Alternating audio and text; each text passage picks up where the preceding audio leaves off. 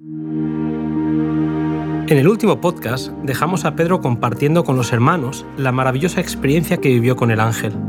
Por mucho que se esforzaran los enemigos de Jesús, el Evangelio seguía progresando. En el podcast de hoy, el Evangelio en Antioquía.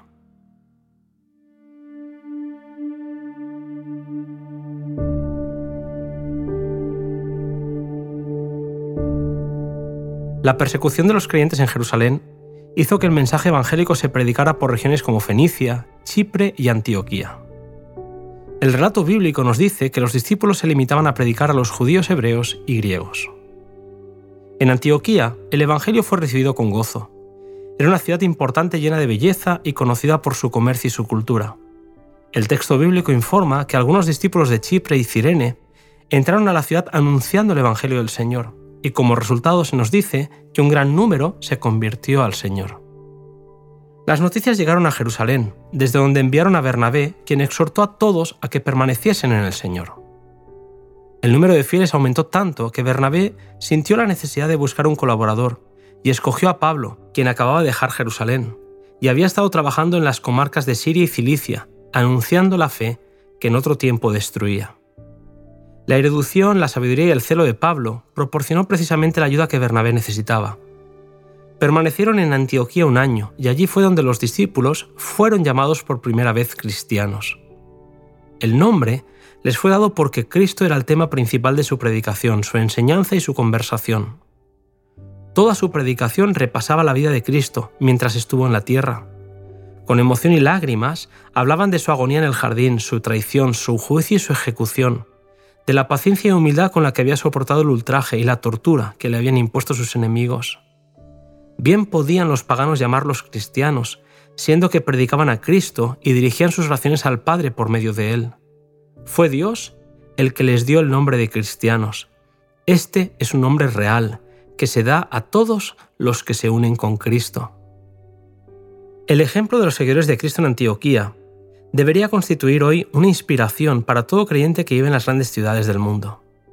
Aunque es plan de Dios que escogidos y consagrados obreros de talento se establezcan en los centros importantes de población para dirigir esfuerzos públicos, es también su propósito que los miembros de la Iglesia que viven en esas ciudades usen los talentos que Dios les ha dado para trabajar por las almas. Mientras esos obreros se esfuercen por ganar almas para Jesús, hallarán que muchos que nunca hubieran sido alcanzados de otra manera están listos para responder al esfuerzo personal inteligente. La causa de Dios en la tierra necesita hoy día de representantes vivos de la verdad bíblica. Los ministros ordenados solos no pueden hacer frente a la tarea de amonestar a las grandes ciudades. Dios no llama solamente a ministros, sino también a médicos, enfermeros, colportores, obreros bíblicos y a otros laicos consagrados de diversos talentos que conocen la palabra de Dios y el poder de su gracia, y los invita a considerar las necesidades de las ciudades sin amonestar. El tiempo pasa rápidamente y hay mucho que hacer. Deben usarse todos los agentes para que puedan ser sabiamente aprovechadas las oportunidades actuales.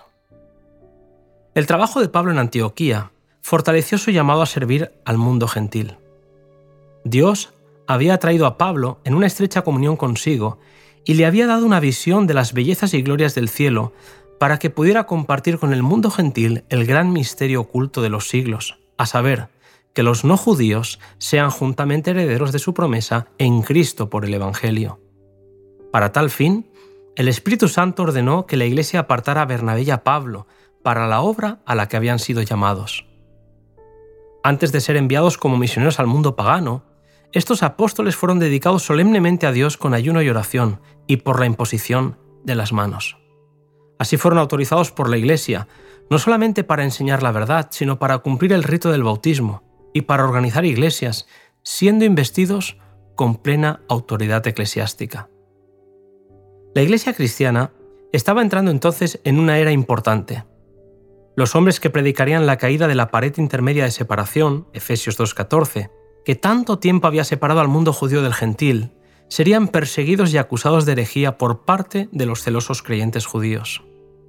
Dios sabía las dificultades por las que pasarían estos hombres y con tal fin su ordenación fue un reconocimiento público de su elección divina para llevar a los gentiles las alegres nuevas del Evangelio.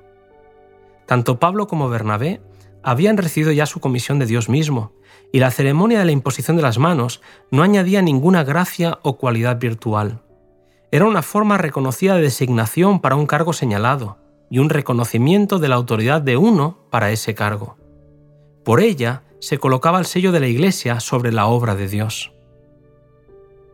El rito de la ordenación por imposición de las manos era una forma significativa y reconocida asociada con la bendición divina para la obra específica para la cual habían sido designados, pero con el paso del tiempo fue grandemente profanado.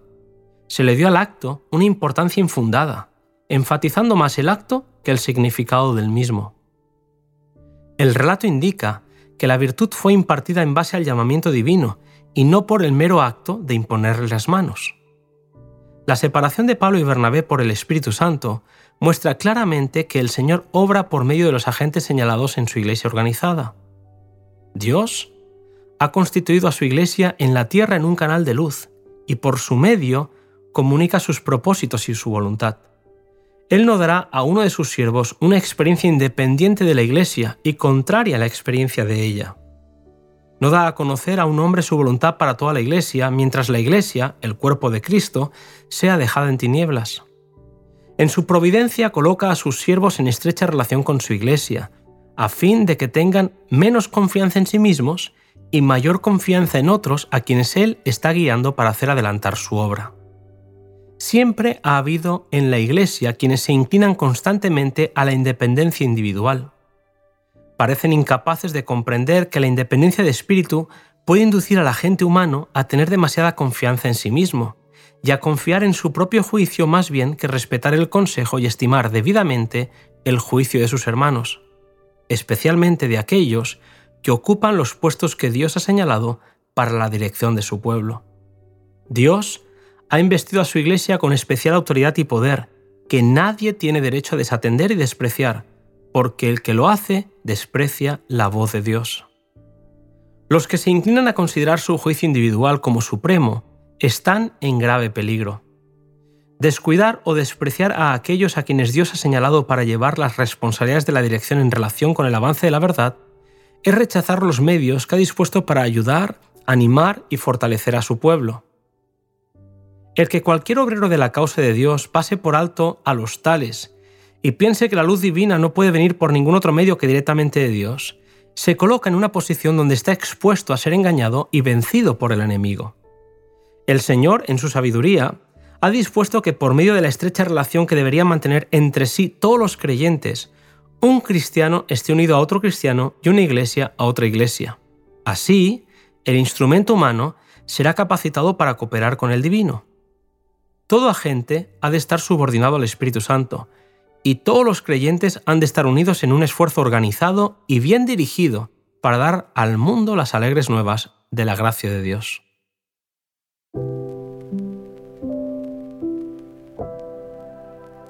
Mientras luz del Evangelio, querido amigo, brillaba con esplendor en Antioquía, los apóstoles que habían quedado en Jerusalén continuaban haciendo una obra importante predicando a Cristo con valor a pesar de arriesgar sus propias vidas. Destacamos a Pedro, a Santiago y Juan, a quienes el Espíritu daba éxito en su esfuerzo y compromiso, añadiendo a la Iglesia a muchos que se convertían en semillas de verdad en todas las naciones. De esto hablaremos en el siguiente podcast que tiene por título Heraldos del Evangelio.